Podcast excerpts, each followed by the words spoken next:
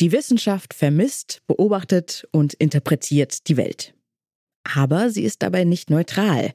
Wenn Anthropologen Indigene im brasilianischen Regenwald besuchen oder Historikerinnen technische Erfindungen des Mittelalters rekonstruieren, die Wissenschaft ist immer auch politisch. Gerade den Disziplinen, die sich mit menschlicher Kultur beschäftigen, kommt deshalb eine besondere Verantwortung zu. Eine Verantwortung, die meiner heutigen Gesprächspartnerin besonders am Herzen liegt. Für ihre Forschung wurde Dagmar Schäfer schon mit dem wichtigsten deutschen Forschungspreis, dem Leibniz-Preis, ausgezeichnet. In dieser Folge spreche ich mit ihr über Leder im alten Rom, über Ming-Vasen und Seidenraupen, über venezianisches Patentrecht und die Frage, was das alles eigentlich mit Enteignung zu tun hat. Ich bin Charlotte Thielmann. Schön, dass ihr dabei seid. Ach Mensch.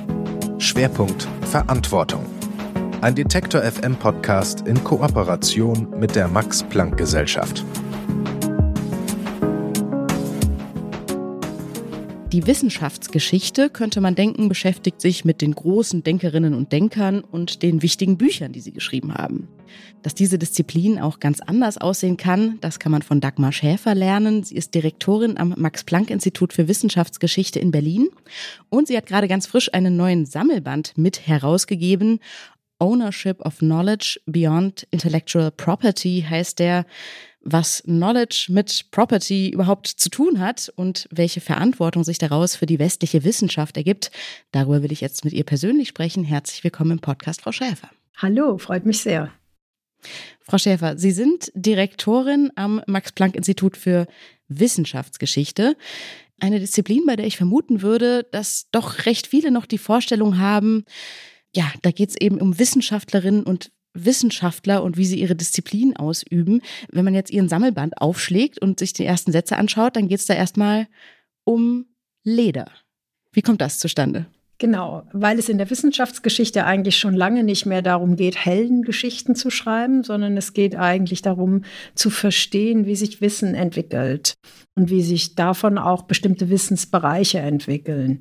Also warum wir zum Beispiel über Materialien äh, wie Leder sehr viel wissen, über andere weniger, wie es zu Innovationen kommt, das alles liegt im Bereich der Wissenschaftsgeschichte. Und Leder ist einfach ein total spannendes Material, weil darüber wurde ganz, ganz wenig geschrieben. Aber es ist trotzdem eines der wichtigsten Materialien, um überhaupt materielle Prozesse zu verstehen. Schon sehr, sehr früh haben Menschen Leder gegerbt, haben Leder verwendet, um zum Beispiel sich zu kleiden, aber auch zum Beispiel um Wagenräder zu bespannen und dergleichen.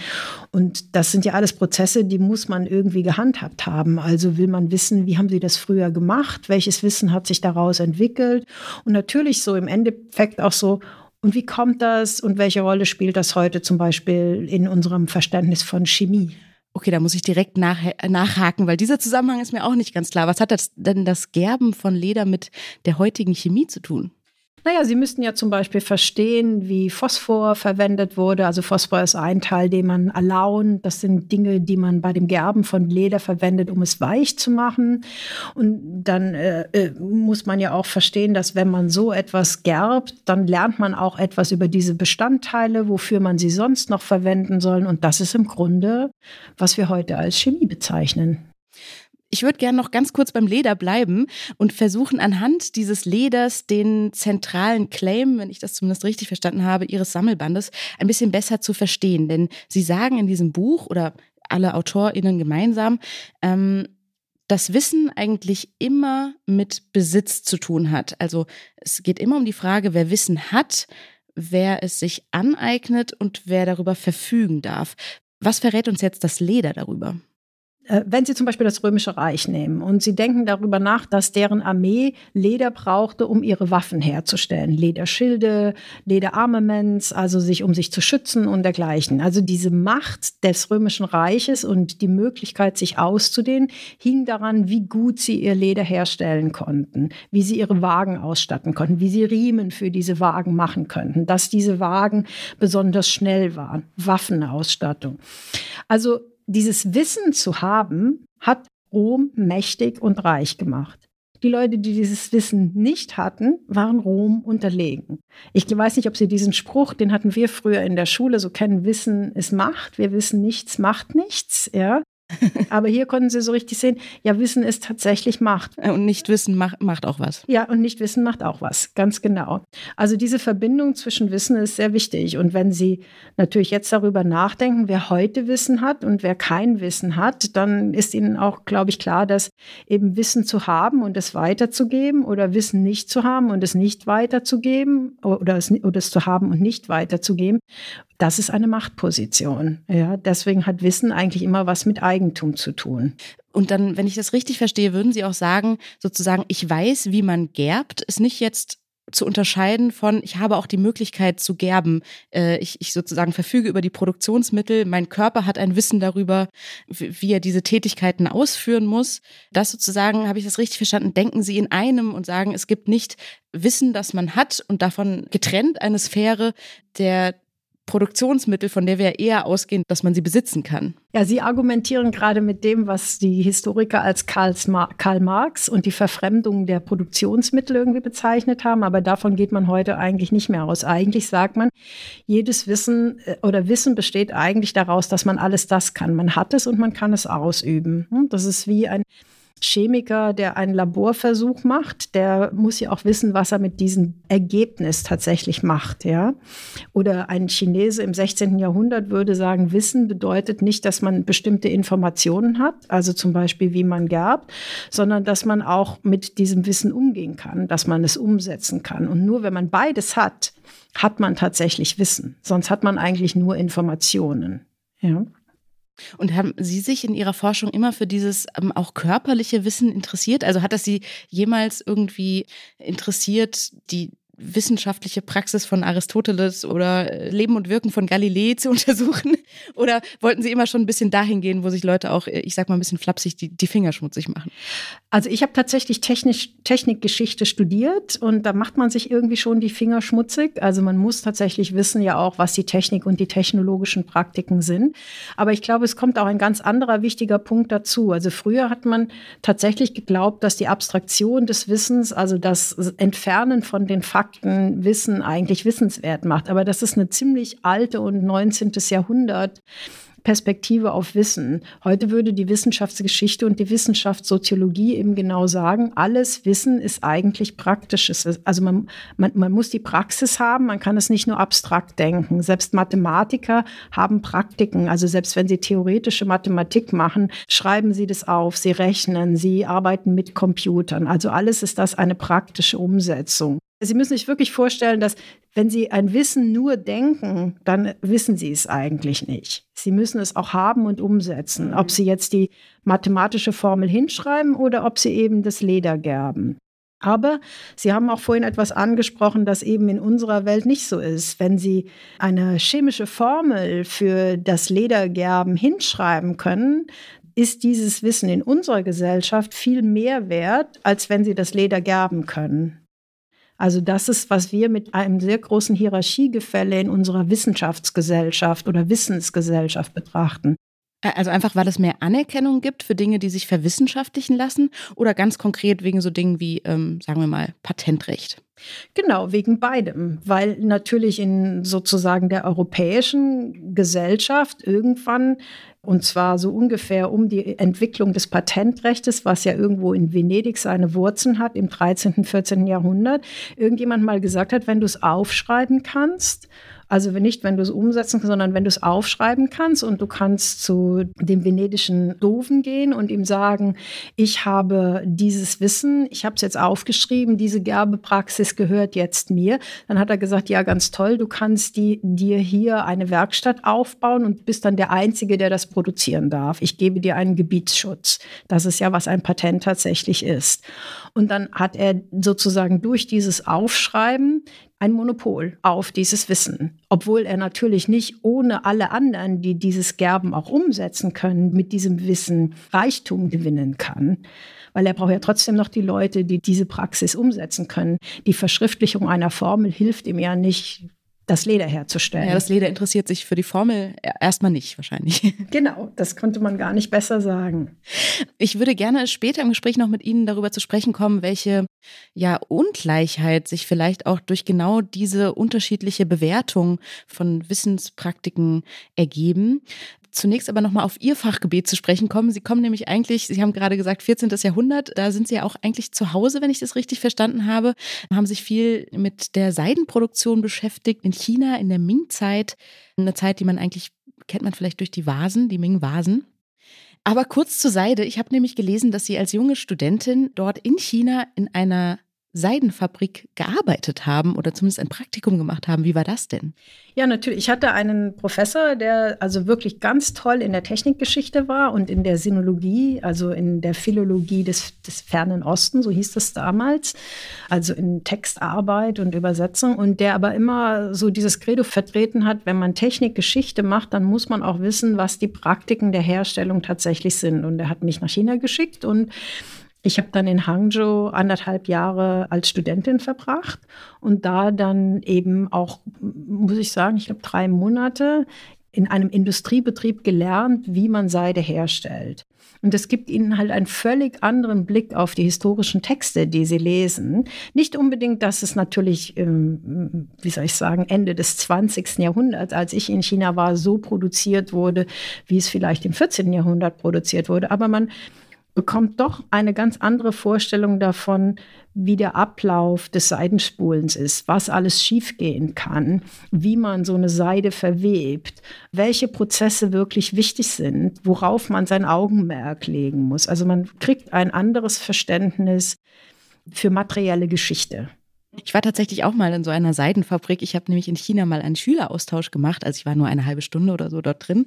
Aber ich erinnere mich noch ganz gut an diese gefühlte Fallhöhe zwischen diesem erlesenen, edlen Textil und dieser, ja, ich weiß gar nicht, erdnahen, um nicht zu sagen brachialen Tätigkeit, diese Raupen eigentlich so, ab, die so abgewickelt werden. Ich fand das lustig, dass Sie eben gesagt haben, ja, natürlich, als wäre es das Selbstverständliche der Welt, dass man als Forscherin ein Praktikum in einer Seidenfabrik macht. Bestimmt es auch ein bisschen Ihr Selbstverständnis als Forscherin zu sagen, okay, ich sitze nicht am Schreibtisch über Texten und warte irgendwie, bis mir dieser genialische Einfall kommt, sondern begreife meine, meine Forschung auch ganz explizit als Praxis, auch als ein sich einlassen. Dazu gehört ja auch dann als junge Studentin erstmal diese sehr ferne Sprache und, und Kultur kennenzulernen. Ich glaube, dass es unheimlich wichtig ist. Also nicht nur, weil man das versteht, sondern weil man auch versteht, was man nicht in Texten findet und weil man sich auch irgendwie fragt, wie man eigentlich Geschichte schreibt. Also wenn Sie jetzt in die chinesische Geschichte gehen, dann sehen Sie unheimlich viel über Seide geschrieben, aber es gibt fast keinen einzigen Text, der Ihnen zum Beispiel erklärt, wie man die Seide wirklich abspult, was die Probleme sind, wann man diesen Wurm abernten oder töten muss, sondern es gibt immer nur einzelne Sätze. Also und dieser Umgang mit Materialien gibt Ihnen ein völlig anderes Verständnis dafür. Was finden Sie eigentlich in Texten? Wie lesen Sie diesen Text? Warum steht nur das in dem Text drin? Warum stehen die anderen Sachen nicht drin? Aber Sie können eben auch Materialien also materielle Kultur nennen wir Historiker das, in den Blick nehmen als historische Quelle. Und das tun ja normalerweise Wissenschaftshistoriker nicht so sehr. Also das haben sie erst so vor 15, 20 Jahren angefangen, dass sie sich eben mit der Geschichte ihrer Umwelt auch als eine materielle Geschichte beschäftigen. Denken Sie nur einfach daran, wenn Sie heute in eine Stadt gehen, dann sehen Sie nur materielle Geschichte um sich herum. Und vieles davon werden Sie nicht in irgendwelchen Schriften finden. Aber wie sollen wir Historiker denn über diese Ungleichheit sprechen? Also welche Geschichten schreiben wir? Wie bringen wir das Material da rein? Warum sind diese Stimmen, die zum Beispiel unsere Gebäude gebaut haben, heute in unseren Geschichten nicht zu finden? Oder wie soll man sie wiederfinden? Das ist, glaube ich, für Wissenschaftsgeschichte besonders deswegen wichtig, weil die Wissenschaftsgeschichte sehr lange eine Geschichte von ähm, Ungleichheit erzählt hat, in dem die Wissenschaften aus Europa rauskamen und sich dann über die Welt verbreitet haben. Weil halt die Texte, also über wissenschaftliches Wissen und das Hochhalten der Wissenschaft, einer bestimmten Art von Wissenschaft, der modernen Wissenschaften, in Europa angefangen hat. Mhm. Aber weil natürlich nicht alles Wissen äh, aus Europa kam und auch in vielen anderen Orten schon viel früher gewusst wurde, aber nicht unbedingt in den Text aufgeschrieben wurde. Ich hatte auch den Eindruck, da gab es sozusagen in der Vergangenheit immer mal wieder so ein sich wundern.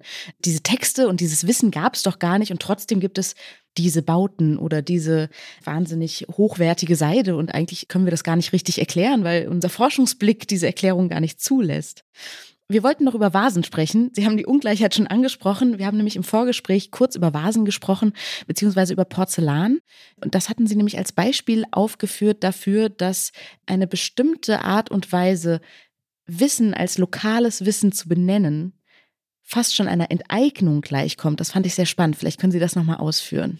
Ja, mich hat zum Beispiel sehr fasziniert, wenn Sie jetzt über Wissenschafts- und Technikgeschichte nachdenken und Sie vergleichen, was Sie in Materialien finden und was Sie in Texten finden. So ist es, dann ist es bei den, ich glaube, viele von den Zuhörern werden das ja wissen, chinesische Ming-Vasen blau-weiß finden Sie fast überall in Europa, sind unheimlich berühmt gewesen und Porzellan ist ja so eine der großen Erfindungen von China.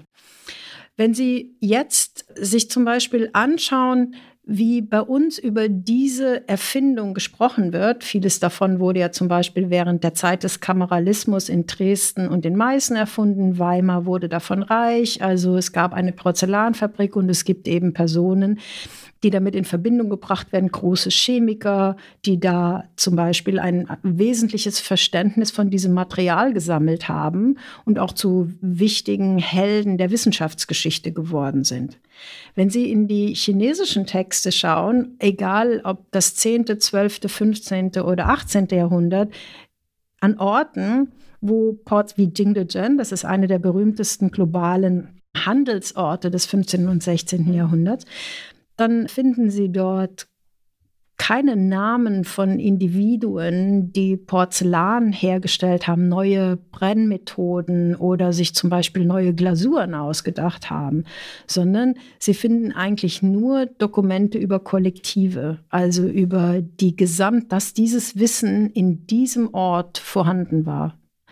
Und das fand ich, das war zum Beispiel auch einer der ersten so Erkenntnisse, wo man anfängt zu sehen, dass die Geschichtsschreibung, die wir Historiker uns anschauen oder die Archivmaterialien, die wir anschauen, uns auch nur ermöglichen, bestimmte Geschichten zu schreiben. Ich hätte keine Heldengeschichte über einen ganz wichtigen Ingenieur in Jingdezhen im 12., 15. oder 17. Jahrhundert kann ich gar nicht schreiben, weil es weder männlich, weiblich oder was auch immer, es gibt keine Individuen, die mit diesen Neuerungen in Verbindung gebracht werden können, weil zu dieser Zeit niemand das aufgeschrieben hat. Denn das Wissen gehörte dem Kaiser und es gehörte auch dieser Lokalität. Und da durfte man einfach keine Namen an das Wissen anbinden. Aber man durfte das gar nicht. Es ist nicht sozusagen aus dem Selbstverständnis heraus von, wir glauben nicht an die genialischen Erfinder, sondern sozusagen eine Praxis, die auch aus einer kaiserlichen Einschränkung, sage ich mal, hervorgekommen ist. Ja, ich glaube, es ist schon sozusagen eine Wissenskultur ne? und es ist ein imperiales Verständnis. Für den Kaiser war das Porzellan für den Kaiser da, für das Herrschaftshaus und es war ein Ritualgegenstand und das Herrschaftshaus, wenn Sie die Ming-Vase heute umdrehen, dann sehen Sie da einen sogenannten Regierungsstempel unten drunter, der anzeigt, wann die Produktion stattgefunden hat, unter der Herrschaft welches Kaisers. Und dieses Produkt gehört dem Kaiser. Das heißt also, die Individuen arbeiten eigentlich nur an einem Objekt, das aber eigentlich für den Kaiser da ist. Und die Kreativität, die in dieses Objekt rein wandert, wenn Sie so wollen, die, die gehört einfach dem Kollektiv oder die gehört dem Herrscherhaus.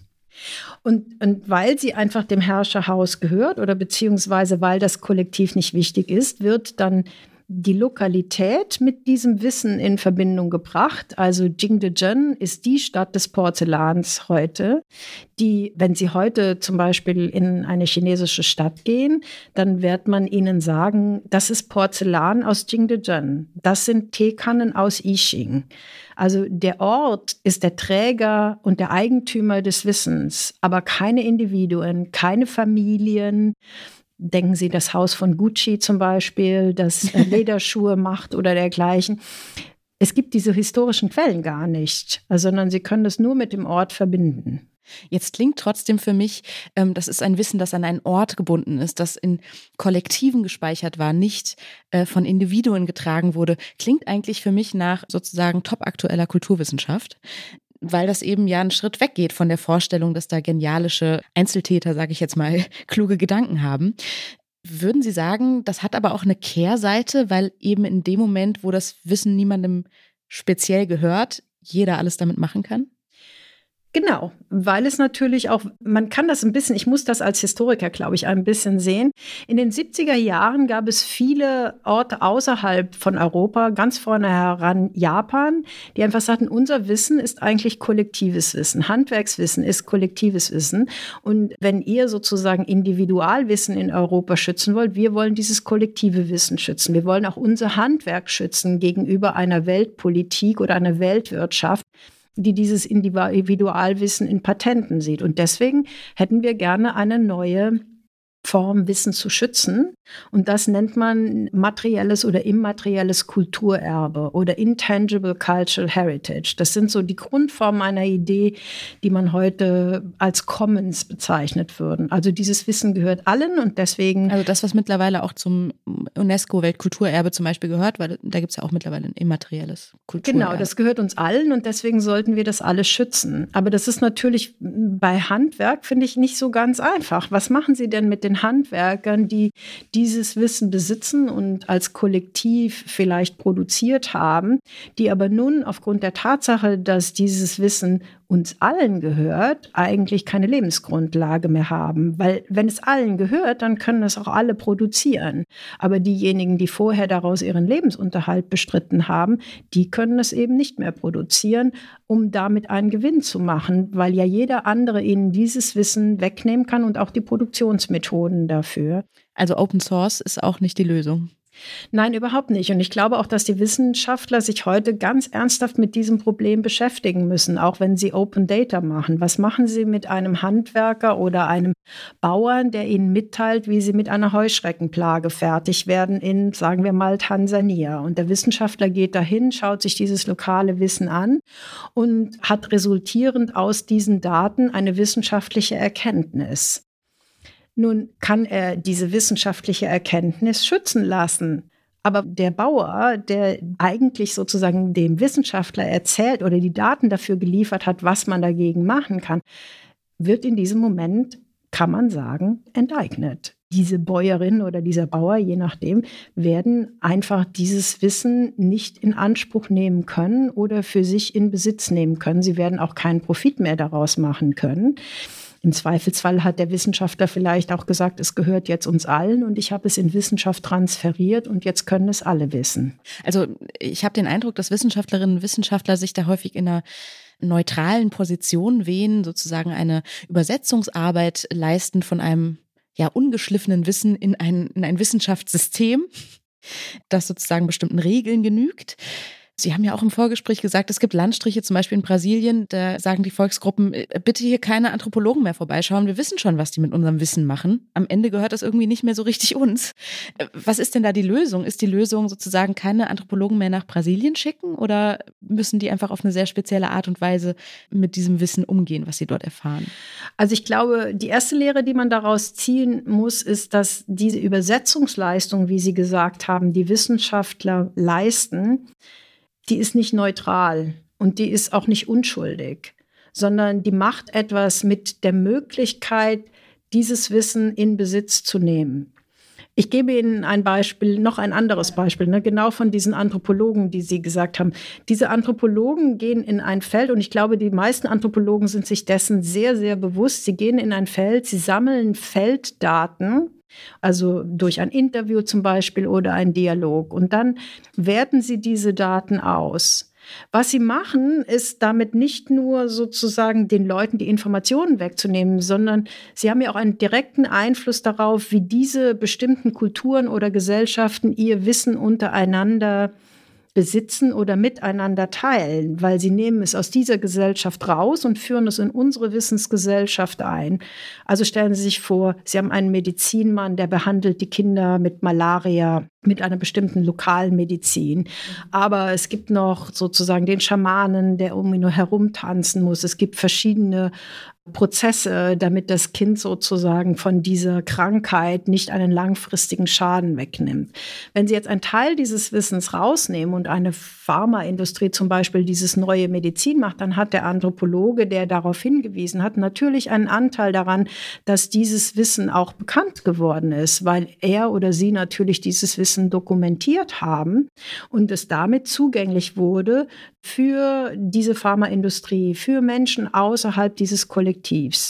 Und man muss, glaube ich, sagen, der Weg daraus ist zu sehen, dass der Wissenschaftler sich sehr bewusst darüber sein muss oder die Wissenschaftlerin, dass sie in die Eigentumskultur und den Wissensbestand dieser Kultur dass sie diese direkt beeinflusst, dass es keinen unschuldigen Prozess der Wegnahme des Wissens gibt. Genauso wie sie heute eben nicht in dieser Kultur zum Beispiel die, die Puppe, die das Kind verwendet hat, einfach nehmen würde und bei uns in ein Museum stellen würden. Das ist ja auch ein Prozess, den wir sehr gut als einen Kolonialisierungsprozess verstehen und was Museen heute nicht mehr machen. Im Gegenteil, sie geben den Leuten diese Objekte zurück.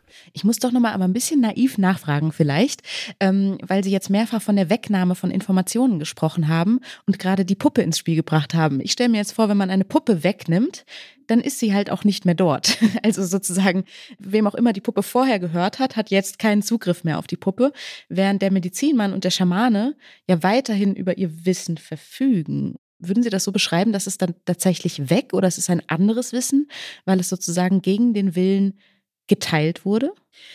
Ich glaube noch nicht mal, dass es gegen den Willen geteilt wurde, weil viele dieser Anthropologen gingen vor 20 oder 30 Jahren ja in diese Gemeinschaften raus, um sie besser kennenzulernen. Das Problem ist, dass sie einen Einfluss genommen haben auf die Eigentumsstrukturen dieser Gesellschaften. Das stimmt, sie nehmen dieser Gesellschaft nicht ihre Puppe weg, aber auf der anderen Seite nehmen sie dieser Gesellschaft ihren Wissensbestand und vielleicht auch eine Lebensgrundlage weg, weil der Schamane hat zum Beispiel davon gelebt, dass er die Kinder behandelt hat. Jetzt gibt es eine moderne Medizin, der Schamane ist nicht mehr, den braucht man einfach nicht mehr.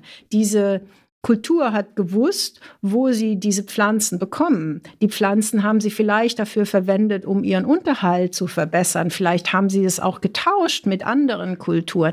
Also sie haben nicht nur Wissen weggenommen, sondern sie haben in die Eigentumsstrukturen eingegriffen. Sie haben in die Strukturen des Miteinanderlebens eingegriffen ohne sich wirklich zu bewusst gemacht, was sie dann tatsächlich dort getan haben. Und deswegen sind zum Beispiel in vielen Landstrichen, wo, wo viele Anthropologen gewesen sind, auch die indigenen Völker heute sehr viel sensibler und möchten nicht mehr alles teilen. Oder sie benutzen die Anthropologen dazu, um zu sagen, ihr müsst dieses Wissen für uns schützen. Also ihr dürft es aufschreiben, aber ihr müsst für uns dafür sorgen, dass es uns gehört und mhm. niemand anderem.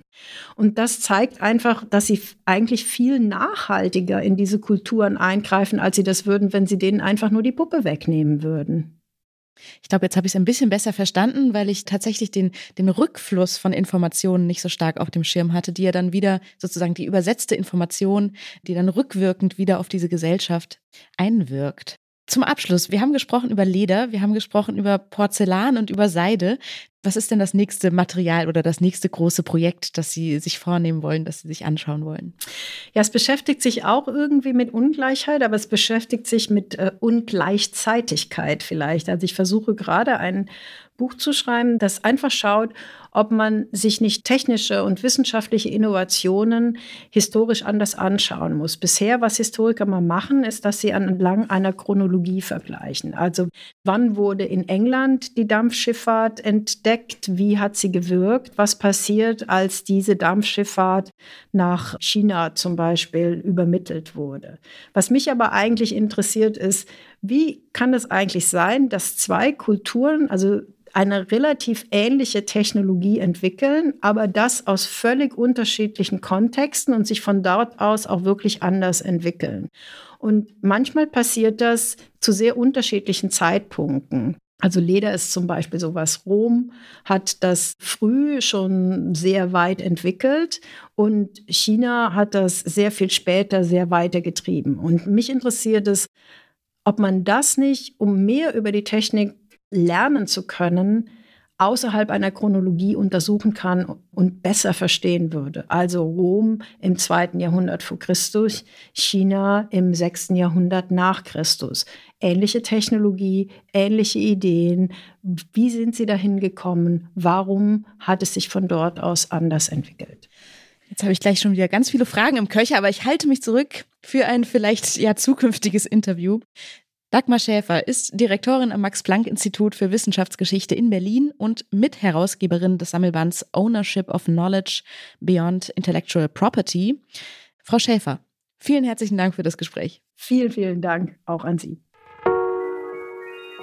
Wenn ihr jetzt neugierig geworden seid und gerne mal reinlesen wollt in Ownership of Knowledge, dann könnt ihr das auf der Webseite des Max-Planck-Instituts für Wissenschaftsgeschichte tun.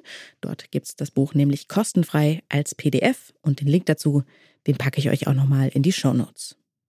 Und apropos interessante Dinge auf Websites, auf unserer Seite detektor.fm, da könnt ihr jetzt unseren Detektor FM Newsletter abonnieren und bleibt dann auch immer auf dem Laufenden, wenn wir neue Podcasts machen welche Themen bei uns gerade eine Rolle spielen. Und ab und zu gibt es auch was zu gewinnen, zum Beispiel Karten für Konzerte, Lesungen oder andere Veranstaltungen.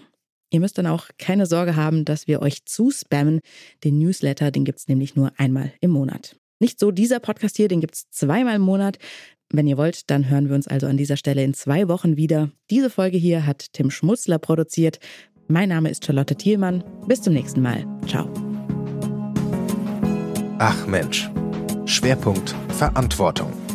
Ein Detektor FM Podcast in Kooperation mit der Max Planck Gesellschaft.